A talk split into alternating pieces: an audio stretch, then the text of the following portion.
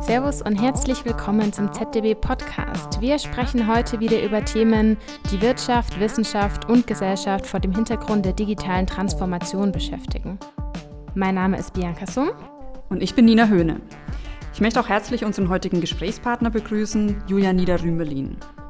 Professor Niederrümelin lehrt an der LMU München Philosophie und politische Theorie. Daneben ist er auch in zahlreichen nationalen und internationalen Gremien engagiert und ist ein gefragter Berater zu ethischen, politischen und zeitgenössischen Themen. Seit 2017 ist er auch Themenplattformsprecher der ZDB-Themenplattform Bildung, Wissenschaft und Kultur und beschäftigt sich im Bereich Digitalisierung vor allem mit den ethischen Dimensionen der digitalen Transformation.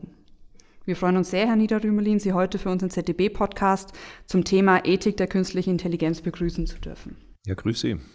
Freue mich auch. Herr Niederrümelin, damit wir wissen, wovon wir heute reden, was verstehen Sie denn unter künstlicher Intelligenz? Na, was ich verstehe, ist da nicht so wichtig, sondern was üblicherweise unter künstlicher Intelligenz verstanden wird. Und Sie haben völlig recht, da gibt es unterschiedliche Terminologien. Äh, manche schränken das jetzt ein auf Softwaresysteme, die selbstlernend sind, die also dann sich auch Algorithmen entwickeln aufgrund von bestimmten Vorgaben. Äh, in der Philosophie ist es üblich geworden, künstliche Intelligenz in zwei Varianten als These zu nehmen. Die erste Variante, schwache künstliche Intelligenz, lautet, es ist grundsätzlich möglich, alles, was Menschen leisten, erkennen, entscheiden, prognostizieren, wahrnehmen und so weiter, äh, zu simulieren durch Softwaresysteme. Das ist schwache KI-These. Und die starke KI-These geht noch einen wesentlichen Schritt weiter, nämlich wenn Softwaresysteme solche Leistungen erbringen und wir bei Personen, die solche Leistungen erbringen, bestimmte Eigenschaften annehmen, also Einsichtsfähigkeit, Absichten, Wünsche, Bewertungen und so weiter, dann haben wir keinen Grund, nicht auch Softwaresysteme mit solchen Eigenschaften zu versehen. Und äh, ich bin gegenüber beiden Thesen skeptisch. Ähm, wenn wir den Aussagen von Experten Glauben schenken, gibt es aktuell aber eigentlich noch gar keine starke KI, also die künstliche Intelligenz, die in allen Einsatzbereichen ohne weiteren Aufwand einfach angewendet werden kann. Und äh, wo auch generell Niveau erreicht ist, das der menschlichen Intelligenz ähnlich ist. Und ist aus Ihrer Perspektive, wenn Sie sagen, Sie sind kritisch eingestellt, ist überhaupt möglich, ähm, eine starke KI zu haben, die ethischen ähm, Anforderungen entspricht? Also die Konzeption, die ich vertrete, habe ich bezeichnet als digitalen Humanismus. Und digitaler Humanismus äh, hat zwei Bestandteile. Das eine ist eben, wie der Name schon sagt, humanistisch. Es geht darum, dass wir äh, technische Möglichkeiten einsetzen, um menschliche Lebensbedingungen zu verbessern, um die Qualität des menschlichen Lebens auf diesem Planeten äh, zu verbessern, also zum Beispiel für Kommunikation, aber auch für Produktivität, vielleicht kommen wir darauf noch zu sprechen. Äh, und der zweite Teil ist, dass wir mit ähm, sogenannter künstlicher Intelligenz keine Personen schaffen, keine wir sollten die nicht animistisch aufladen, nicht personalisieren, uns nicht zum Homo Deus machen, der also gewissermaßen eine göttliche Funktion übernimmt, nämlich Lebewesen in die Welt zu setzen, sondern sachlich und nüchtern diese Systeme einsetzen, sie entwickeln, sie vorantreiben, technisch perfektionieren, alles wunderbar, aber sie nicht aufladen. Und damit ist äh, diese Frage von Ihnen gleich mitbeantwortet. Ethisches Entscheiden ist gebunden an die Person. Eine Person, die bewertet, die beurteilt, die Stellung nimmt, die sich Gedanken macht, die Skrupel hat. All das haben Softwaresysteme nicht. Und deswegen sind Softwaresysteme auf sich gestellt auch keine Akteure, die man zur Verantwortung ziehen kann. Zur Verantwortung ziehen kann man nur die, die sie entwickeln und die, die sie nutzen. Jetzt kommen ja teilweise Softwaresysteme, die menschliche Eigenschaften nachbilden sollen, schon zum Einsatz. Nehmen wir vielleicht mal das Beispiel von Pflegerobotern, die in Japan ja tatsächlich schon verwendet werden. Ähm, werden die Menschen denn ersetzt werden können, beispielsweise durch Pflegeroboter? Und falls nein, welche Eigenschaften lassen sich denn nicht ersetzen? Also zusammen mit einer Mitarbeiterin, Fiorella Battaglia, äh, war ich beteiligt an einem großen EU-Forschungsprojekt. Das findet man auch noch unter Robolaw. Robolaw. Äh, und da ging es unter anderem um den Einsatz von Pflegerobotern. Äh, das ist in Japan schon relativ weit gediehen. Und das Interessante ist, das ist durchaus ambivalent. Das heißt also, auf der einen Seite haben Menschen, die pflegebedürftig sind, Angst davor, dass die menschlichen Kontakte, die sie noch haben, ja, in vielen Fällen ist auch die Familie nicht mehr sehr aktiv, dass die auch noch verloren gehen und sozusagen von Robotern übernommen werden. Die können eine Menge. Die können zum Beispiel der Person jederzeit Getränke bringen, äh, auch auf mündliche Ansprache hin reagieren sie darauf, äh, nach einem sozusagen Codewort, mit dem sie die Aufmerksamkeit dann äh, jetzt mal in dieser etwas problematischen Redeweise äh, aufnehmen. Äh, sie tragen jemanden unter Umständen auf die Toilette und, und ähnliches, helfen beim Aufrichten. Man braucht keine Angst mehr haben, dass die pflegende Person sich den Rücken verhebt. Ja, das Rücksichtnahme, die viele pflegebedürftigen alten Leute gegenüber dem pflegenden Personal haben, ist dann nicht mehr nötig.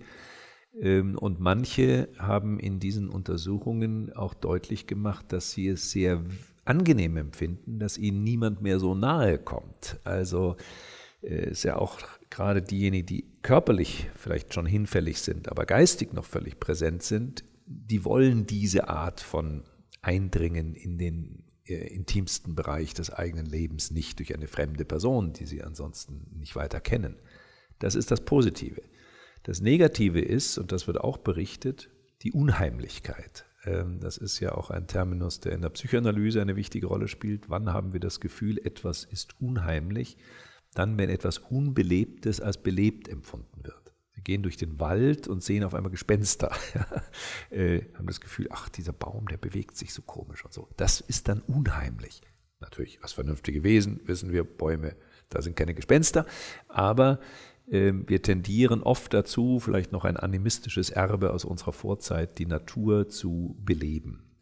Und jetzt sind diese Roboter, auch Pflegeroboter, auffällig, in vielen Fällen jedenfalls, humanoid. Das heißt, sie imitieren menschliche Körperlichkeit und menschliches Verhalten, die Stimme, ja, die Art, wie sie gebaut sind. Ähm, zwei Augen, was natürlich technisch völlig unnötig ist, und viele andere mehr. Und äh, wir haben als eine der Schlussfolgerungen in diesem Forschungsprojekt dringend davon abgeraten, diese Tendenz des Humanoiden so fortzuführen. Das äh, bringt technisch keine Vorteile und äh, bringt nur Verwechslungsgefahr, nämlich dass wir es hier mit einem Personenwesen zu tun haben, vielleicht nicht so hoch entwickelt wie andere Personenwesen, aber irgendwie eine Art Personalität.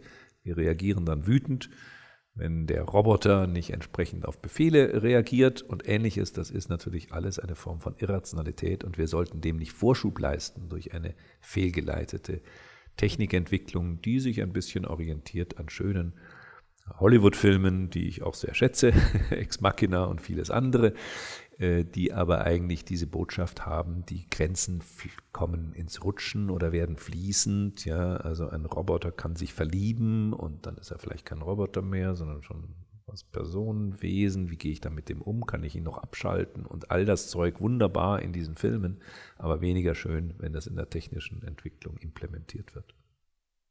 Und was wäre beispielsweise aus Ihrer Sicht ein Lösungsvorschlag, um dieses, diese Gefahr zu umgehen, ähm, dass diese Verwechslung auftritt? Sollte man beispielsweise Roboter dann weniger menschlich aussehen lassen?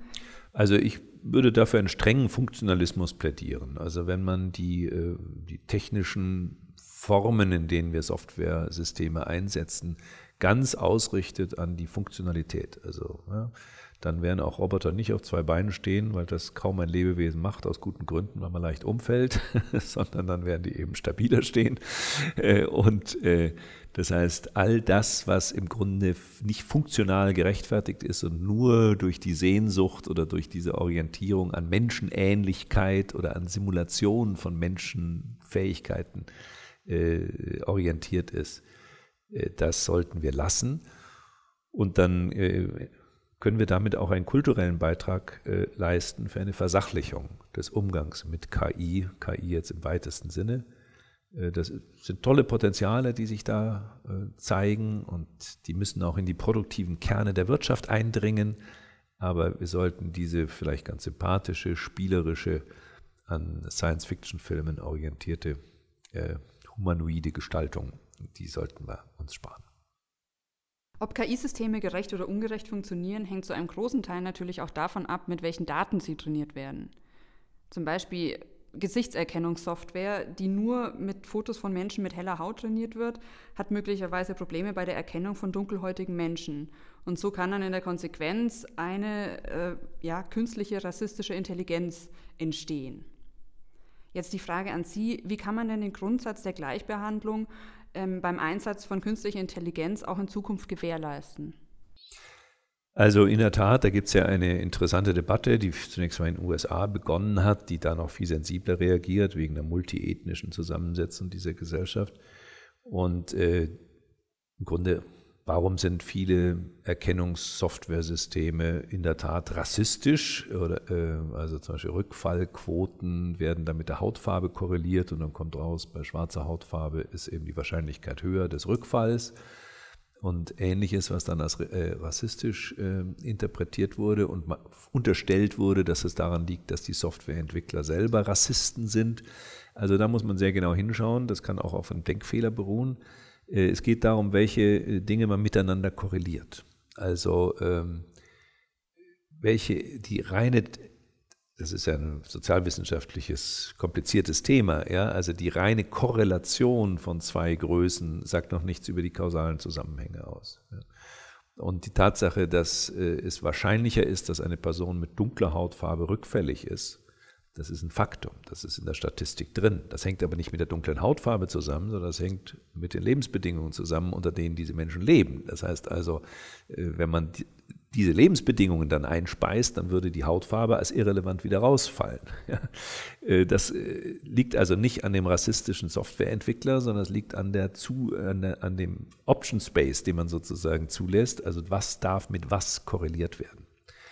Und äh, das ist ein sehr wichtiger Bereich, aber ich würde trotzdem sagen, ähm, der Vorwurf ist jetzt nicht so sehr, die Softwareentwicklung selber ähm, ist mit Gerechtigkeit nicht verträglich, das ist keine Eigendynamik dieser Technik, das ist kein Vorwurf gegen KI, sondern es geht darum, dass man mit Daten eben verantwortlich umgeht. Und das ist ein schwieriges Thema. Und dieses Thema wird noch wichtiger durch die Software, weil wir noch viel mehr Umgangsmöglichkeiten mit großen Datenmengen unterdessen haben. Ähm, aber die Problematik ist nicht intrinsisch, nicht eingebaut in diese Technik und deswegen kein Grund, sich gegen technischen Fortschritt in diesem Bereich zu stellen. Wenn Sie sagen, dass die Verantwortung nicht in erster Linie bei den Softwareentwicklern liegt, die vielleicht an der KI arbeiten, wo liegt sie denn dann? Also wer müsste sich jetzt mit dieser Thematik auseinandersetzen? Wer muss jetzt mit ins Boot genommen werden? Bei wem liegt die Verantwortung, wie es vielleicht in 10, 20, 30 Jahren aussieht in dem Bereich? Also ich will mal etwas äh, sagen, was ein bisschen gegen den Mainstream geht. Ähm, wir haben gegenwärtig eine Form, in der Digitalisierung zur Anwendung kommt, äh, ökonomisch zur Anwendung kommt, die äh, manchmal bezeichnet wird als Big Data Economy. Das heißt große Datenbestände, die zur Verfügung stehen, dadurch, dass wir bestimmte Angebote nutzen. Facebook, einer der Internetgiganten, lebt davon, von diesem Modell lebt praktisch ausschließlich davon, auch Google zu großen Teilen. Und äh, wie funktioniert dieses Modell? Das funktioniert so, dass wir als Nutzer dieser äh, Angebote unsere Daten zur Verfügung stellen, ob wir das wollen oder nicht zur Verfügung stellen. Das ist nicht nur die Naivität der Nutzer, sondern wenn wir überhaupt dort eine Aktivität entwickeln, sind wir dabei und diese Daten sind verfügbar. Wir können dann noch ein bisschen steuern, wie viel, aber das ist äh, nicht mehr so entscheidend. Und äh, dann wird daraus äh, eine Marketingstrategie entwickelt, auch softwaregesteuerte Marketingstrategien, die so sind, dass die einzelnen Nutzer nicht übermäßig belästigt werden, aber möglichst spezifisch deren Präferenzen und Interessen angesprochen werden. Ich bin der Auffassung, dass dieses Modell A zur Produktivitätsentwicklung wenig beiträgt. Trägt zu hohen Aktienwerten von Facebook oder Apple und anderen oder Google in dem Fall bei aber zur Produktivität wenig und das ist belegbar, das ist empirisch so, das ist testbar. Man schaue sich die Produktivitätsentwicklung der USA an. Mit der Verstärkung der Digitalisierung im Silicon Valley Modell seit den Nullerjahren, vorher ist das vor allem PC, Personal Computer Browser-Technologie dann in den 90ern und in den Nullerjahren geht es so richtig los. Was passiert? Die Produktivitätsfortschritte in den USA fallen auf ein historisches Tief, den Tiefstand seit Beginn der Industrialisierung. Die viele Ökonomen wollen nicht gerne darüber reden, aber das hängt natürlich damit zusammen, dass zwar Marketing wichtig ist und Werbeindustrie und so weiter, da kann man viel Geld damit verdienen, aber es ist nicht der Treiber der Produktivität. Das ist gewissermaßen ein parasitärer Bereich der Ökonomie. Und ähm, deswegen glaube ich, dass wir unbedingt zwei Dinge verbinden sollten. Erstens das Ziel, die digitalen Technologien in die produktiven Kerne zu bringen. Da hat Deutschland und Europa gute Voraussetzungen. Äh, wir haben äh, die mittelständische Wirtschaft technisch, handwerklich orientiert auf hohem Niveau, oft Weltmarktführer. Dieses merkwürdige deutsche, nur deutsche Phänomen der Hidden Champions, das heißt kleine und mittelständische Unternehmen, die hochspezialisiert, technisch hochspezialisiert Weltmarktführer sind, gibt es nicht in der Schweiz, gibt es nicht in Österreich, in den USA schon sowieso nicht. Äh, und wir haben eine, ein hohes Niveau von Ingenieurwissen, und äh, technischer Kompetenz auch unterhalb der akademischen Ebene. Also mittelständische Wirtschaft, technische Intelligenz, Fraunhofer Institute, vielleicht auch das ZTB äh, und vieles andere. Die Bedingungen sind eigentlich ideal, um einen alternativen Weg zum Silicon Valley Weg zu gehen. Also nicht primär Big Data Economy, das hat sich noch nicht bis zur Bundeskanzlerin rumgesprochen, sondern in die produktiven Kerne, um dort Produktivitätsentwicklungen voranzubringen. Äh, und man kann das sehr gut verbinden mit dieser problematischen Entwicklung, die kostenlose zur Verfügungstellung der persönlichen Daten durch die Nutzer ist problematisch. Äh, da hat der Staat und die Rechtsprechung versagt. Ähm, wenn wir das von vornherein so geregelt hätten, dass diese Daten zur Verfügung und nur nutz, genutzt werden dürfen, wenn sie auch vergütet werden und sei es nur durch Centbeträge, hätten wir ein völlig anderes Modell. Ähm, und äh, wir hätten dann gegenwärtig nicht die Problematik, die mit einem Ausdruck des Bundesverfassungsgerichtes die Gefährdung der informationellen Selbstbestimmung beinhaltet, die die Europäische Union dazu gebracht hat, im Mai dieses Jahres die Datenschutzgrundverordnung zu erlassen, die jetzt sehr spät kommt, eigentlich zehn Jahre zu spät, die viele Unternehmen für größte Probleme stellt, andererseits auch die Nutzer erstmal konfrontiert damit bei all den netten E-Mails, wir wollen doch Ihre Daten schützen, können Sie uns bitte auch weiterhin die Erlaubnis geben, dass wir Ihre Daten schützen oder so ähnlich waren die formuliert, da äh, konnte man ja nur schmunzeln. Äh, am Ende sagt man überall ja, dann sind wir wieder bei genau dem Zustand wie vorher. Ähm, aber immerhin ist es eine gewisse Transparenz entstanden und es ist für mittelständische Wirtschaft zum Teil schwierig, diesen Erfordernissen jetzt gerecht zu werden, ja, weil das so spät kommt, weil sich das noch nicht ordentlich etabliert hat.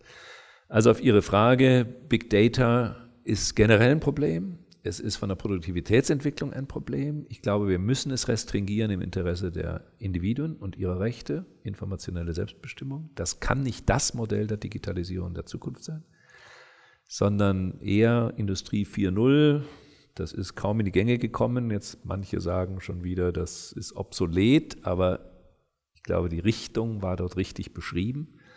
Und wir müssen schauen, dass wir Digitalisierung vor allem dort zur Entfaltung bringen, wo die Human Values und nicht so sehr, so nett das ist, Dating-Apps und so weiter, sondern die Human Values äh, in Frage stehen. Medizinische Praxis, wie können wir das jeden Tag anwachsende, dramatisch anwachsende medizinische Wissen zu den Praxen bekommen, wo die seit 20 Jahren nicht mehr Wissenschaft betrieben haben und als Ärzte uns behandeln und gar nicht mehr wissen, was zuletzt, wie können wir das dort einsetzen. Pflegebereich äh, ist ein anderes Beispiel. Also dort, wo es wirklich um uns geht, wie können wir menschliches Wissen dort in die Praxis transferieren und das ohne digitale Technologien nicht mehr möglich. Wie könnte denn so ein alternativer verantwortlicher Weg aussehen, quasi als Gegenentwurf zum Silicon Valley, wie Sie es gerade beschrieben haben, mit dem wir die Chancen nutzen können, der Digitalisierung und der künstlichen Intelligenz, die sich uns bieten? Und vor allem, wer ist da im Lead? Also erwarten Sie da vor allem politische Empfehlungen, Selbstverpflichtungen der Unternehmen? Was sind da konkrete erste Schritte?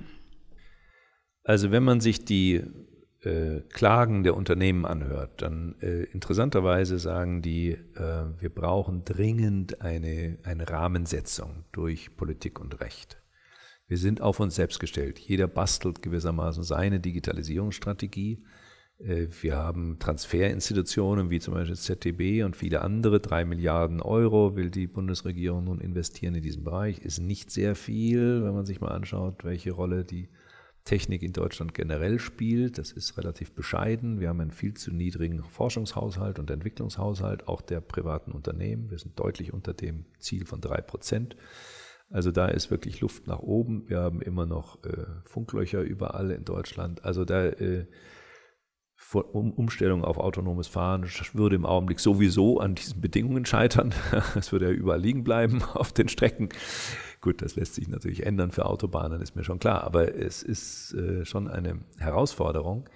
Und ich glaube, die entscheidende Botschaft muss sein, die, die Politik äh, gestaltet über ihre Gesetzgebung die Leitplanken, innerhalb derer diese Entwicklung dann stattfindet. Ich bin auch Anhänger übrigens von aktiver Industriepolitik. Das kann sinnvoll sein, zumal wenn Europa sich behaupten muss gegenüber solchen zukünftigen Giganten wie China oder Indien, USA sowieso. Äh, nachholende Entwicklung. Wir haben was versäumt. Alle wesentlichen Infrastrukturmaßnahmen sind im Grunde durch die Big Five äh, schon mal äh, getroffen worden. Das ist ein Versäumnis, anders als in der Frühzeit der Industrialisierung, wo mit äh, deutschen Industrienormen zum Beispiel verhindert wurde, dass ein geschätzter Konzern wie ähm, Apple äh, mit jedem Gerät einen neuen Stecker erfindet, damit das Ganze, das andere wieder weggeschmissen werden muss. Sowas kann man verhindern durch anständige Normierung. Das behindert nicht die Entwicklung, sondern fördert die Entwicklung, weil das nämlich Ressourcenverschwendung ist, sondersgleichen. Ähm, und äh, dazu gehört vor allem in meinen Augen der verantwortliche Umgang mit individuellen Daten. Ohne diese Aufgabe gelöst zu haben, kommen wir nicht weiter. Wir haben zum Beispiel in München weil wir hier in München gerade sind, äh, eine Blockade nach meinem Eindruck, habe an einer kleinen Tagung teilgenommen, des Smart City Projekts. Und zwar nicht, weil München nicht die technologischen Möglichkeiten hätte. Natürlich kann die Stadt bei der Kompetenz, die in dieser Stadt ist, überhaupt kein Problem. Da sehr viel machen. Äh, sondern weil die Menschen den Eindruck haben, Vorsicht, wir erlauben nicht, dass an jedem zweiten Laternenmasten bestimmte Sensorik angebracht wird, äh, weil wer weiß, was mit unseren Daten geschieht. Äh, das heißt, das Misstrauen ist so und nicht ganz zu Unrecht so angewachsen. NSA-Skandal, wie Sie sich zurückerinnern, das ist in den Köpfen der Leute noch drin, dass wir dieses Problem dringend in Angriff nehmen müssen, um eine positive Stimmung in Europa äh, zur Digitalisierung zu, zu fördern. Dann ist eigentlich ähm, das, ja, die Herangehensweise um eine Akzeptanz ähm, von positiv besetzter KI zu erzeugen, aus Ihrer Sicht in erster Linie den Umgang mit den Daten in den Griff zu bekommen. Und das muss aber eher von oben geregelt werden, weil die Nutzer von sich aus wahrscheinlich nicht sagen würden, ich zahle lieber für meine Daten, um sie sicher zu haben. Also der Appell an die Nutzer, doch mit ihren Daten verantwortlicher umzugehen, den wir jetzt zehn Jahre gehört haben, den finde ich, also, ja, ist eigentlich bigott. Äh, denn ähm, es ist doch klar, wenn wir unterdessen eine Art digitale Infrastruktur haben, die die großen Konzerne, die ich vorhin genannt habe oder einige davon genannt habe, bereitstellen, dann heißt das, sich äh, seine Daten zu schützen, sich daran nicht zu beteiligen. Ja, äh, ich meine, auch wenn jetzt eine jüngere Generation zunehmend offenbar von äh, Facebook genug hat, aber immerhin, Facebook ist ein Riesenkonzern, der einen Großteil der, in, der kommunikativen Akte auf dieser Welt organisiert. Das ist nun mal so, auch sehr Positives. Ja? Äh, Fachgruppen, die da entstehen, die sich austauschen, wunderbar. Ich nutze es auch ein bisschen für E-Learning mit meiner Vorlesung. Also ähm, die äh, die Dimension ist so gewaltig, die da entsteht, dass man nicht das Problem an den individuellen Nutzer, an die individuelle Nutzerin äh, sozusagen abschieben kann und sagen, passt halt ihr mal auf, dass ihr nicht sagt, wann ihr in Urlaub seid, damit nicht zu Hause eingebrochen wird. Das ist ja läppisch, sondern es geht darum, dass hier Profile entstehen, ja, Profile, die mir auch gar keine Flucht mehr ermöglichen. Jemand, der rausgeht aus den Systemen, ist über das Profil sofort wieder erfassbar, sobald er irgendwo wieder in Erscheinung tritt. Das heißt, das sind naive Vorstellungen. Deswegen bin ich in der Tat der Meinung, hier gibt es ein Regulierungsproblem, was zehn Jahre mindestens verschlafen wurde und was jetzt nachgeholt werden muss. Okay, dann würden wir zum Abschluss äh, gerne wissen, wie digital Ihr Alltag schon geworden ist oder was da Ihre Präferenzen vielleicht sind und ähm, stellen Ihnen einfach ein paar Fragen, wo Sie sich dann entscheiden können, ob A oder B. und äh, die erste Frage wäre ähm, digitale Armbanduhr oder Smartwatch? Äh, ich habe eine ganz traditionelle äh, Uhr, die sich selbst aufzieht und die sehr robust ist gegen Schläge und sonst was. Und was ich auf keinen Fall machen würde, da haben wir sogar ein Forschungsprojekt gehabt, Credits for Health, äh, hier eine äh, Smartwatch, die mir auch jeweils die Bewegungsprofile und die Aktivitätsprofile äh, vermittelt und vielleicht möglicherweise noch an mein Versicherungsunternehmen in Echtzeit übermittelt, sodass die mich dann ermahnen können, wenn ich mich nicht genug bewege oder auch das ist in Deutschland noch Zukunftsmusik, aber in den USA nicht, dann auch die äh, Zahlungen, die ich leisten muss, damit äh, variieren. Äh, ich meine, es gibt den, den Scherz, ähm, um das zu unterlaufen, gibt es bis dato noch eine einfache Möglichkeit. Man muss sich nur einen lebhaften Hund anschaffen und die, äh, ähm, wenn der sich hinreichend bewegt, dann freuen sich alle. Aber das wird sehr bald wahrscheinlich auch äh, testbar sein, ob man solche Betrugs, Betrugsmanöver macht. Also ich bin strikt dagegen, auch deswegen, weil diese Art der permanenten Selbstoptimierung, ich war selber Leistungssportler, äh, der permanenten Selbstoptimierung meistens im Gegenteil führt. Das Land, was am meisten auf Selbstoptimierung Wert legt, ist das Land, was weltweit am meisten Probleme hat mit oft massivem Übergewicht. Äh, das heißt, ähm, es ist besser, man macht die Dinge intrinsisch motiviert, weil man sich ein Bedürfnis hat, sich zu bewegen oder ein Bedürfnis hat, etwas Schönes zu essen, als dass man sich permanent selbst kontrolliert. Also da bin ich im Einsatz digitaler Devices eher zurückhaltend. Ähm, lieber selbst fahren, selbst hinter Steuer setzen oder sich von einem autonomen slash automatisierten Fahrzeug fahren lassen? Also das ist äh, ganz interessant. Also Menschen, die sowieso nicht gerne Auto fahren, sind da sehr viel offener und ich muss gestehen, ich fahre ganz gerne Auto und bin auch sehr sensibel, wenn ich von Taxifahrern so gefahren werde, wie ich finde, dass man nicht gefahren werden sollte, mit ruckartigen Bremsmanövern und heftigen Seitenwechseln äh, plötzlichen und alles ist so unelegant. Ähm, also ich fahre gerne selber, ehrlich gestanden. Äh, ich bin jetzt da kein Nostalgiker. Ich finde, dass man die digitalen Angebote unbedingt nutzen sollte, um Unfälle zu vermeiden, also Assistenzsysteme einsetzen, eher in der Gestalt von Warnung und nur im Notfall als direkten Eingriff, ja, bei Bremsen zum Beispiel. Ja. Ähm, äh, da gibt es ja diese verschiedenen Stufen, fünf Stufen insgesamt, mit der letzten Stufe autonomes Fahren ohne Eingriffsmöglichkeit. Ich habe in den USA, war kürzlich in den USA mal so ein noch nicht autonomes, aber hoch äh, gerüstetes äh, Fahrzeug bin ich gefahren und ich muss sagen, mich hat es ziemlich genervt, einfach weil der Fahrstil mir nicht gefiel. also der Laster geht vorne, geht vorne von der linken Spur auf die rechte, in dem Moment whom, wird wieder stark beschleunigt, obwohl man dann sieht, der Verkehrsfluss, der wird nachher sowieso wieder langsamer sein. Warum muss ich dann so stark beschleunigen? So, also dieses vorausschauende, gelassene, zügige Fahren habe ich dort noch nicht erkennen können. Aber es mag ja sein, dass das sich noch im Laufe der Zeit verbessert. Es gibt übrigens einen ganz interessanten Aspekt, ähm, ganz was Altmodisches, äh, nicht jetzt autonomes Fahren, aber ähm, also die Automatik im Sinne, man äh, äh, hat kein Getriebe mehr, Handgetriebe, ne? wie sagt man eigentlich im Deutschen? Automatikgetriebe, genau, manuelles Getriebe. Interessanterweise, gute Autofahrer unterbieten immer, immer, das getestet, den Benzinverbrauch der Automatikgetriebe. Warum eigentlich? Ja, weil die nicht vorausschauen. Ja, die, die, das könnte man vielleicht mit digitalen Techniken ein bisschen verbessern, aber äh, das ist ein Problem. Wer, wer, weiß denn, ob ich jetzt äh, schleunig vorankommen will oder ob ich gelassen voran? Gut, da kann man immer wieder rumstellen dann oder so. Aber äh, das zu hinzubekommen, wird nicht einfach. Angenommen, Sie sind jetzt in der Toskana mit Ihrem eigenen Auto unterwegs, haben Sie eine Landkarte dabei oder nutzen Nein. Sie Google Maps? Ich verlasse mich immer auf GPS und zwar in letzter Zeit sogar doppelt. Das heißt, äh, weil nämlich interessanterweise GPS viel kürzere und völlig unrealistisch kurze Reisezeiten angibt. Google Maps ist da sehr viel besser, äh, aber das System ist ein bisschen besser im Auto integriert, sodass ich dann mal beides verwende. Letzte Frage, haben Sie noch eine Plattensammlung oder nutzen Sie gerne diverse Streamingdienste, Spotify, Apple Music?